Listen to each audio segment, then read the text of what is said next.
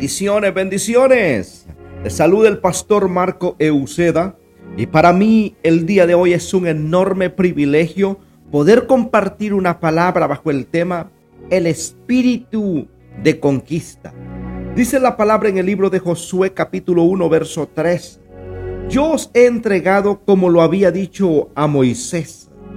Todo lugar que pisare la planta de vuestro pies será vuestro como familias, como hijos de Dios, como su iglesia, debemos tener presente que la conquista no es un hecho, la conquista es un espíritu, un espíritu de conquista.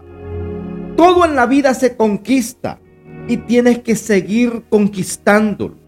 Por ejemplo, a nuestros hijos el niño de ayer lo conquistaste, pero ahora te toca conquistar al adolescente de hoy. Ahora bien, el espíritu de conquista es el espíritu que anhela lograr lo que Dios ha prometido y ha declarado sobre una generación. Dios dice, lo que vas a conquistar, yo digo que ya es tuyo, que ya te pertenece. El espíritu de conquista no está en luchar por algo, como si tuviéramos una desventaja.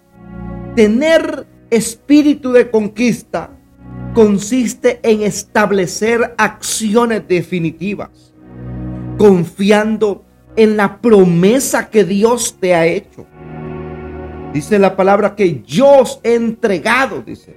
Por eso los atrevidos por propósito, descansamos sobre una palabra de autoridad y de seguridad que nuestro Padre Dios ha creado para los que creen y confían en Él. La Biblia dice que sin fe es imposible agradar a Dios. Un espíritu de conquista tenemos que unirlo a la fe. El espíritu de conquista no está en luchar por algo como si tuviéramos una desventaja. Tener el espíritu de conquista consiste en entender la magnitud de los retos que se avecinan. Josué poseía ese espíritu, pero debía ajustar su mentalidad y determinación para asumir el protagonismo del momento.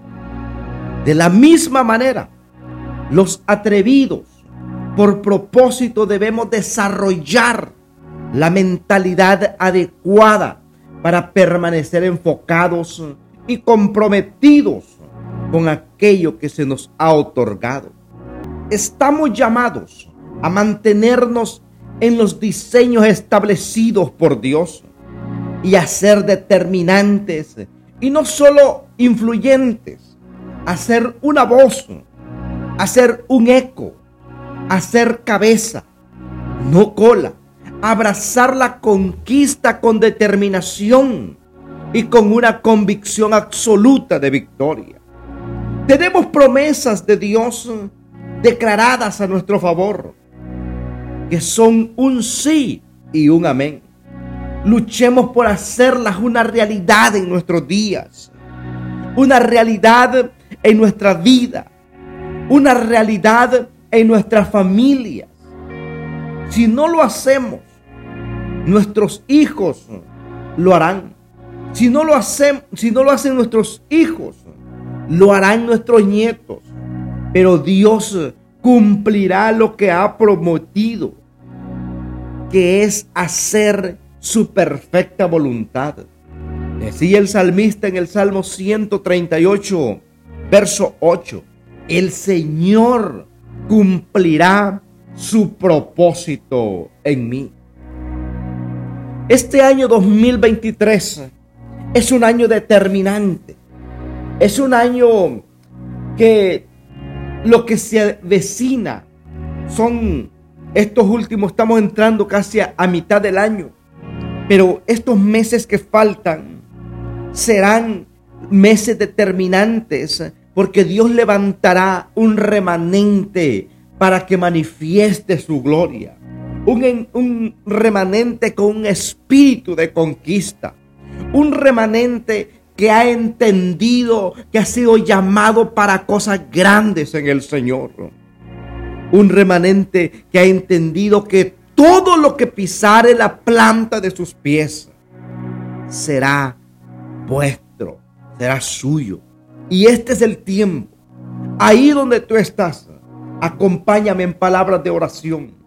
Padre eterno, hoy te doy gracias porque tú eres un Dios de conquista y has dispuesto de que tus hijos seamos conquistadores en esta hora decisiva en la tierra.